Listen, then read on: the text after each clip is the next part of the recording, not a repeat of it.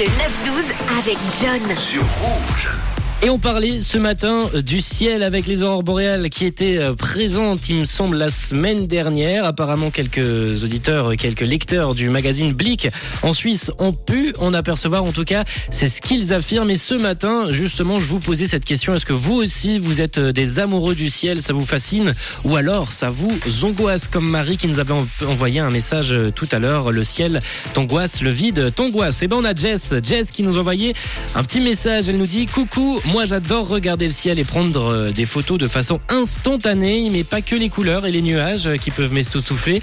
Alors, quand j'arrive, je prends quelques photos et les publie sur mon Insta. La nature est si mystérieuse et unique qu'il n'y a jamais deux paysages qui se ressemblent. Belle journée. Et eh ben, écoute, elle nous a envoyé avec ça une jolie photo du ciel que tu as prise. Euh, très jolie photo.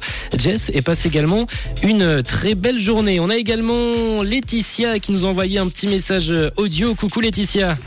Ouais, coucou jeune homme, comment tu vas? Alors Ah ben moi j'adore regarder les nuages, enfin le ciel, et puis j'adore regarder avec ma fille les nuages, puis on cherche euh, à quoi ils ressemblent. Par exemple un crocodile, un cœur, Ah oui, euh, oui. puis on s'éclate avec ça, et puis regarder les étoiles filantes, regarder, euh, on a pris une application pour savoir quelle étoile c'est, savoir les constellations, tout ça.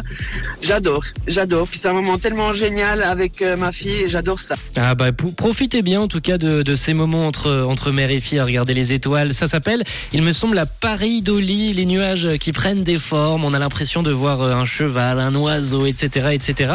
Et une application également comme euh, Laetitia, si vous, si vous souhaitez euh, découvrir un peu plus en détail les détails des étoiles, quelle est l'étoile qui se situe au-dessus de nous, quelle est la constellation au-dessus de nous. Il y a une application, une application qui s'appelle Starwalk euh, que j'utilise moi assez souvent pour regarder où se situent certaines constellations. Vous voulez encore en parler N'hésitez pas, le WhatsApp de Rouge est ouvert à vos messages 079 548 euh, 3000.